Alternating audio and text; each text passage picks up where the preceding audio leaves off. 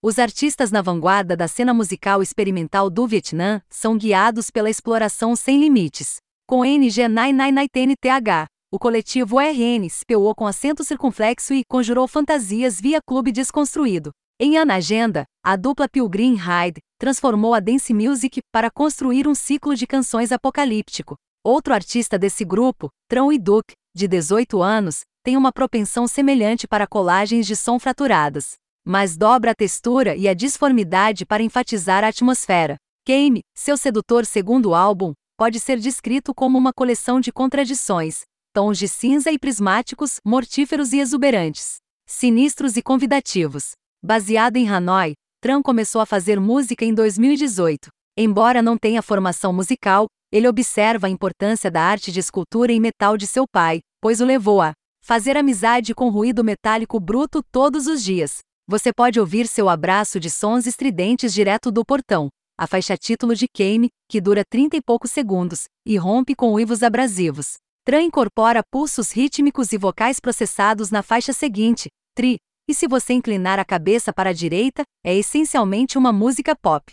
Sob a produção obscura, Tran transmite pensamentos dispersos em uma voz robótica, descrevendo um desejo por prazer sexual e o medo de se assumir tão estranho quanto duas fontes concorrentes e compostas de solidão. Sequenciando suas músicas como vinhetas, Tran reforça a ampla gama de emoções em Kame. Assim como seu álbum de estreia, Sem Broken Dreams, essas 19 músicas, interlúdios incluídos, são soltas, dinâmicas e muitas vezes curtas. Por mais díspares que sejam essas faixas, elas estão envoltas em uma nuvem de ansiedade e euforia, capturando a vida como uma série de eventos granulares e uma névoa monolítica. O ataque ciclônico de Gott parece longe dos meandros emotivos da guitarra de Louche, mas colocados lado a lado. Fica claro que essas diferentes expressões de desespero e frustração são ambos caminhos para catarse. Às vezes, faixas individuais são metamorfos independentes. Destaque do álbum Banal lança com a psicodelia retro de Yves Tumorantes de cair em meio a um som tumultuado, um pop hipnagógico de palavras faladas. O abraço do hiperpop ao autotune, como estilhaços malcriados e uma melodia de guitarra tirada de Ana, do guitarrista de Des George Barnes. Embora seja fácil rastrear as influências na música de Tran, ele cita Arca, Mika Levi, e declare Independence, de Bork como tendo informado o álbum. Kame consistentemente consegue surpreender. Catval poderia ser trilha sonora de passarelas com certeza, mas sua produção sombria e amarga se move livremente para territórios mais nebulosos.